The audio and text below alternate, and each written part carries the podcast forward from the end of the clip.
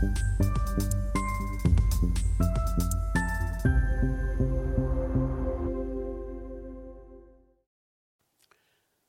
Bonjour, bienvenue sur Investor TV dans notre nouvelle émission Business Angel où les Business Angels de France vont venir nous partager leur expérience de Business Angel.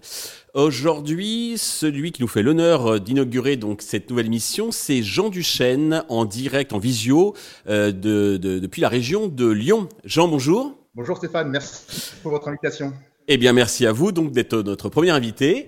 Euh, pour commencer, je voudrais que vous parliez un petit peu de, de votre parcours. Oui, alors j'ai un parcours assez euh, classique au départ. Hein, j'ai été salarié.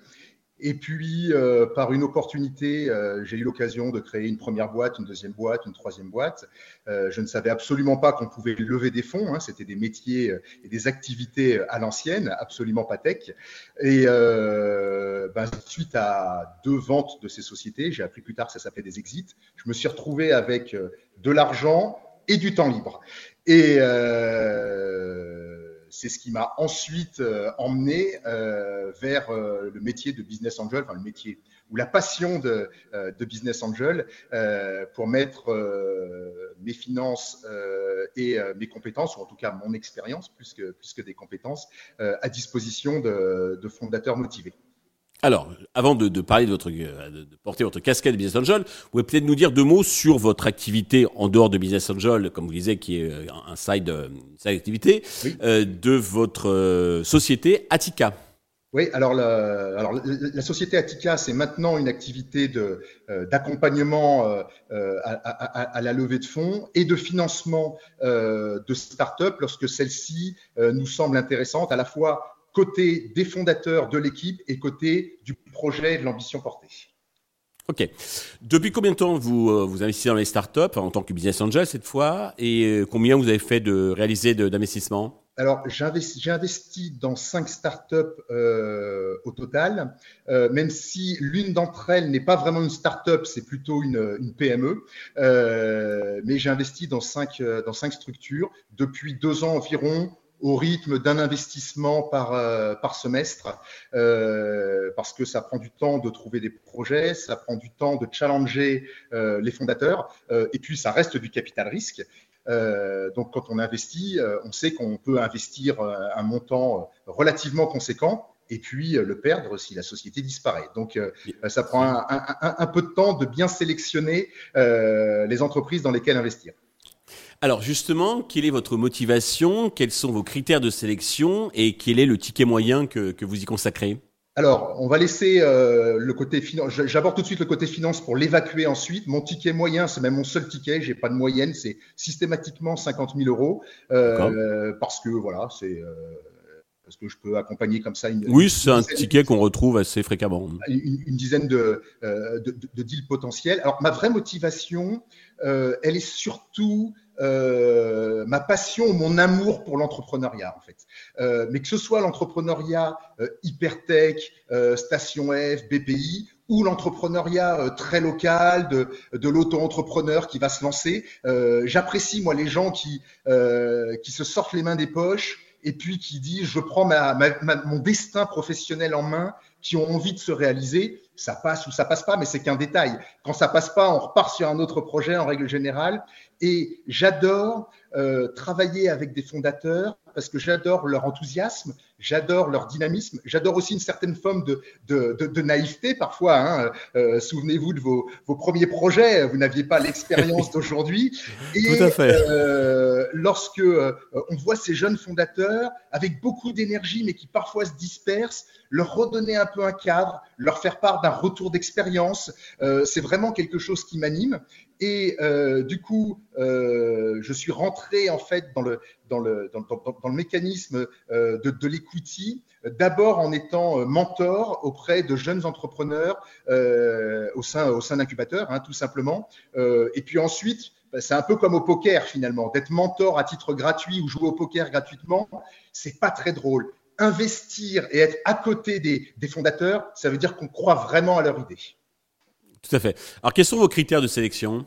Alors, j'ai pas vraiment de critères au sens euh, de l'activité. Ça peut être des, activités clean tech, des activités à impact social, donc des activités qui ont du sens et qui sont dans l'air du temps, euh, mais ça peut être aussi des, activités très terre à terre euh, ou des, domaines que je ne maîtrise absolument pas. Le Web 3, par exemple, je ne vais pas sur la, biotechnologie, mais l'IA, tout le monde en parle et c'est séduisant d'être auprès de fondateurs qui commencent à exploiter l'IA mon critère principal, c'est plutôt euh, la personnalité des fondateurs.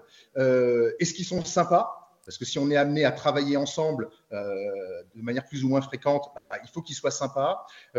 Est-ce qu'ils me plaisent? Est-ce qu'ils sont ouverts aux idées, à la critique Donc c'est plutôt la personnalité des fondateurs. Est-ce qu'ils sont capables de m'emmener en fait? Est-ce que je perçois quelque chose? Alors c'est très intuitif. Hein pas de grille, pas de barème, etc.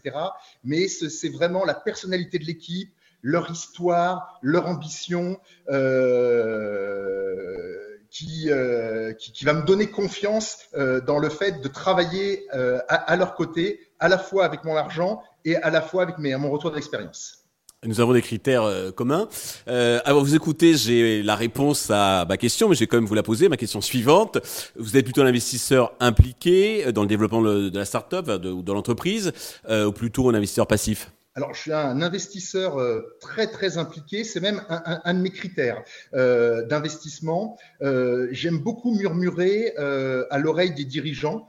Euh, et donc, j'ai besoin, mais c'est viscéral en fait, hein, d'avoir des nouvelles de mes entreprises au-delà du tableau de bord, du reporting qu'ils peuvent envoyer à l'ensemble de leurs investisseurs, de prendre des temps de dialogue, de susciter des journées de travail avec d'autres BA ou d'autres investisseurs.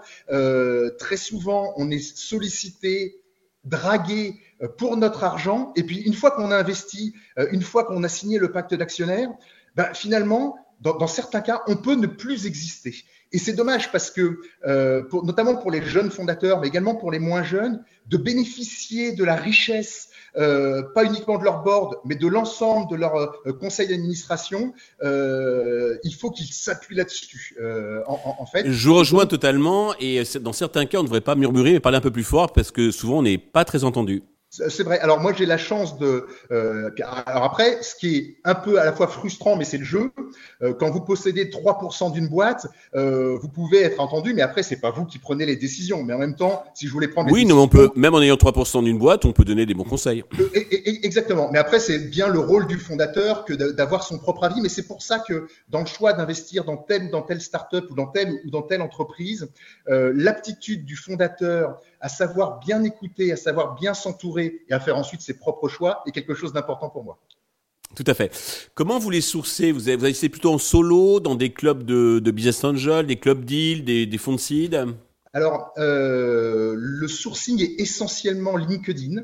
Euh, il suffit de mettre BA et on est énormément sollicité. Alors, il y a à boire et à manger dans les, dans les, euh, les decks reçus. Euh, et puis, je me suis inscrit sur une base publique euh, d'un de mes voisins dans, les monts du Lyonnais, euh, Serge Kikignan, qui a une base sur, Notion, une base appelée Manchego. Et là également, les start-upers accèdent à, mon mail et peuvent me, contacter. je n'appartiens pas à des réseaux de BA, donc mon, mon sourcing et mon deal flow vient très essentiellement de LinkedIn et de cette fameuse base. D'accord. Vous avez accepté de nous partager vos performances. Euh, quelles sont-elles jusqu'à présent? Alors, j'ai pas encore beaucoup de recul puisque ça fait que deux ans euh, que j'ai investi. Euh, alors, ma première performance, elle est pitoyable puisque le premier ticket de 50 000 que j'ai mis, trois mois plus tard, la boîte, elle avait déposé le bilan. Bah voilà, bah on apprend la vie, on apprend le métier, on apprend que le capital risque, il y a du risque. Ça permet aussi euh, lorsque je travaille avec les, les, startups euh, de, de, de, mon portefeuille qui font des levées ensuite, de bien leur expliquer l'état d'esprit des investisseurs, des BA, des réseaux de BA, et puis ensuite des, des, des, des fonds et des sociétés d'investissement, c'est finalement, euh, s'ils ne financent pas un projet, c'est qu'ils estiment que le risque est trop important, hein, en, en, en, règle générale. Il faut jamais oublier que c'est l'argent de chacun d'entre eux qui est investi dans la startup. Donc, euh, ça m'a bien servi de leçon. Euh, les gars étaient sympas. J'ai pas assez regardé leur business plan et surtout leur maîtrise des charges. les charges étaient trop élevées. La levée de fonds n'a servi qu'à embaucher tous les alternants qui étaient là. C'est une erreur de ma part, j'aurais dû le voir venir. Mais voilà. Pour les autres structures, j'ai une PME qui fonctionne très très bien, qui fait plus 30 à plus 40% de croissance, euh, de croissance par an. Donc, c'est pas un rythme de start-up, euh, mais c'est un fondateur sympa euh, sur Lyon avec d'autres, d'autres business angels. Et puis, j'ai investi dans deux structures qui sont là en hyper croissance, qui font 10 ou 15% de plus tous les mois sur des modèles tech, en, en, enfin 10% de, de, MRR de plus tous les mois, où là, j'ai des grands espoirs de beaux exits mais tant qu'ils ne sont pas faits, euh, ça reste une performance complètement virtuelle. Ça reste de virtuel et, abstrait, tout à fait. Alors, même si ça fait que depuis deux ans, est-ce que vous avez eu des déceptions et puis, euh, à contrario, donc euh, atténuées, corrigées par des satisfactions déjà? Oui, alors euh, j'ai eu euh, une seule, une seule déception. Euh, un investisseur, qui est, un, un, fondateur, pardon, euh, qui était très content que je contribue à, à, sa levée, à boucler son tour de table, et puis qui à chaque fois que j'ai sollicité pour faire un point, pour réfléchir à ses enjeux, pour réfléchir à, à ses préoccupations, ou tout simplement pour boire une bière, parce que c'est sympa aussi de boire une bière, n'a jamais donné suite à, à mes sollicitations et je me sens un peu euh, frustré euh, de ne pas pouvoir apporter ou de ne pas euh, avoir la, contrepartie humaine de mon investissement financier. D'accord. Et à contrario, des, déjà les satisfactions, indépendamment du, de la performance financière Oui, les satisfactions, c'est quand on, on, on, voit que le fondateur est à l'écoute, quand on voit qu'il va ouvrir des nouveaux marchés, quand on voit qu'il va euh, suivre des préceptes de management. C'est aussi de pouvoir travailler euh, en cercle fermé avec d'autres business angels euh, qui sont ou pas au bord de des, des, des sociétés sur un thème précis comment rentrer sur un nouveau marché, comment ouvrir une nouvelle verticale. Donc, euh, euh, des réflexions collectives où là, on partage de, de, de la compétence de différents business angels avec un fondateur. Et ça, humainement, c'est vraiment des, des moments euh, très plaisants et très enrichissants. Très bien.